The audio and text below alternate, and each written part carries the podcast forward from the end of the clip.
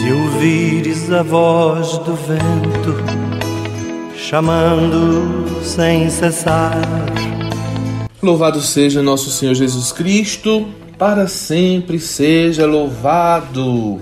Queridos irmãos, queridas irmãs em Cristo, nosso Senhor, iniciamos sempre de novo uma semana abençoada pelas bênçãos de Deus, encerrando inclusive hoje o mês vocacional. Mas queremos pedir ao Senhor no início desta semana que a sua graça continue nos abençoando, nos protegendo, nos iluminando e nos defendendo de todos os males do corpo e da alma e nada melhor do que a santa palavra de Deus, meus irmãos. A palavra de Deus é, é, é a espada do Espírito, não é como diz São Paulo. É com ela que nós combatemos contra os males que ameaçam a nossa alma, a nossa vida, a nossa salvação.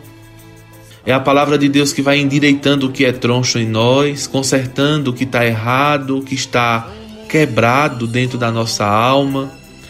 É a palavra de Deus que vai orientando o rumo da nossa vida quando nós nos dispersamos, nos desviamos, diante de tantos atalhos, diante de tantas tentações que o mundo nos oferece. Por isso, vamos juntos nos colocar agora, uma vez mais, diante do Evangelho, pois é a palavra segura que nos aponta o caminho do céu, que nos conduz para Deus o Evangelho de Jesus Cristo, hoje escrito por São Lucas. Naquele tempo veio Jesus à cidade de Nazaré, onde se tinha criado.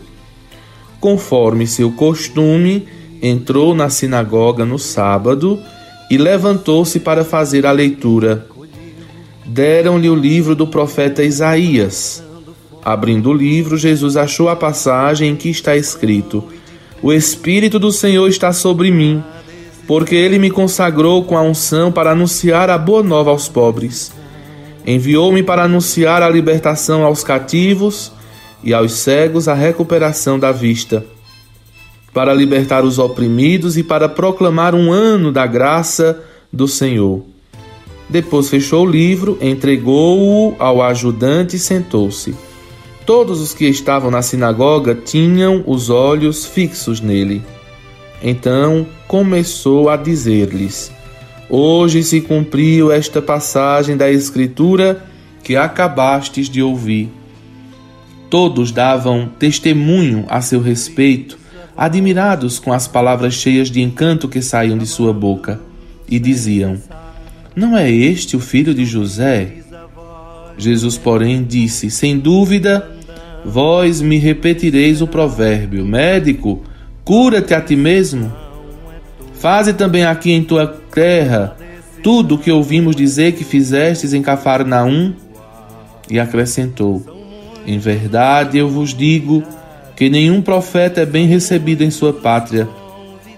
De fato, eu vos digo: no tempo do profeta Elias, quando não choveu durante três anos e seis meses, e houve grande fome em toda a região, Havia muitas viúvas em Israel. No entanto, a nenhuma delas foi enviado Elias, senão a uma viúva que vivia em Sarepta, na Sidônia. E no tempo do profeta Eliseu havia muitos leprosos em Israel. Contudo, nenhum deles foi curado, mas sim Naamã, o sírio. Quando ouviram estas palavras de Jesus, todos na sinagoga ficaram furiosos Levantaram-se e o expulsaram da cidade. Levaram-no até ao alto do monte sobre o qual a cidade estava construída, com a intenção de lançá-lo no precipício. Jesus, porém, passando pelo meio deles, continuou o seu caminho. Palavra da salvação. Glória a vós, Senhor pela palavra do Santo Evangelho, sejam perdoados os nossos pecados. Amém.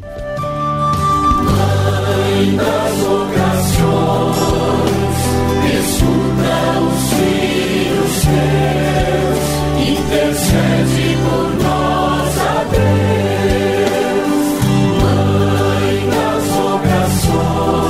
Meus irmãos, minhas irmãs, começando a semana diante da Santa Palavra de Deus, a liturgia de hoje prima pelo anúncio da esperança.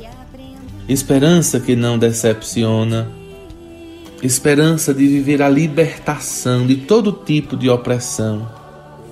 É essa esperança, meus irmãos, que cada um de nós, como discípulo, missionário de nosso Senhor Jesus Cristo, somos convidados a anunciar, apesar das contradições, apesar dos conflitos, apesar das dificuldades dos tempos em que vivemos.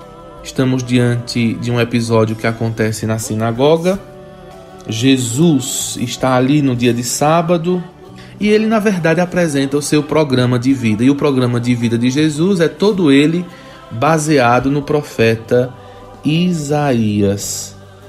Com, com esse texto, meus irmãos, nós temos esta certeza e esta convicção de que a santa palavra de Deus é uma palavra segura, uma palavra na qual nós devemos confiar, nos espelhar, nos inspirar, permitir que ela conduza a nossa vida, guie nossos passos, ilumine as nossas consciências. Interessante que Jesus abre o livro do profeta Isaías, proclama aquela palavra de Deus e faz a menor homilia de todos os tempos, não é? Hoje se cumpriu esta passagem da Escritura que acabastes de ouvir.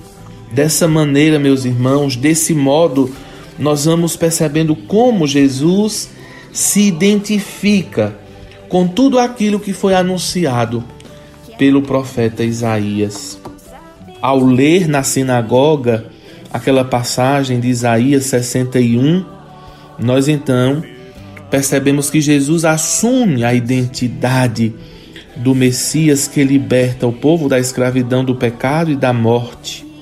Interessante que muitos ficaram admirados, cochichando ali, meio que perplexos diante daquela realidade que acontecia quando Jesus assumia aquela palavra para a sua vida. Contudo, nós, nós todos olhando para Jesus, devemos cada vez mais valorizar a fé, a experiência da conversão, a qual todos nós somos chamados a experimentar em nossa vida.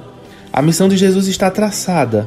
Ele conquista as multidões através da sua autenticidade, através da verdade que ele proclama. Contudo, muitos ainda o criticam, ficam desconfiados e reagem querendo, inclusive, questioná-lo. Entretanto, Jesus sabia que isso não seria fácil, pois encontraria muita resistência, a começar pelos que o conheciam, por exemplo, seus conterrâneos, seus familiares. Por isso, adianta que não iria desanimar diante das rejeições. E ele lembra aquele provérbio, né? Médico, cura-te a ti mesmo exatamente para elucidar os argumentos que usariam para rejeitar suas propostas de vida e salvação. Lembrou as rejeições que os profetas Elias e Eliseu tiveram nas suas próprias terras, não podendo desenvolver ali suas ações proféticas, e afirmou que os que acolhessem sua palavra veriam grandes milagres acontecerem. A reação dos assistentes foi violenta.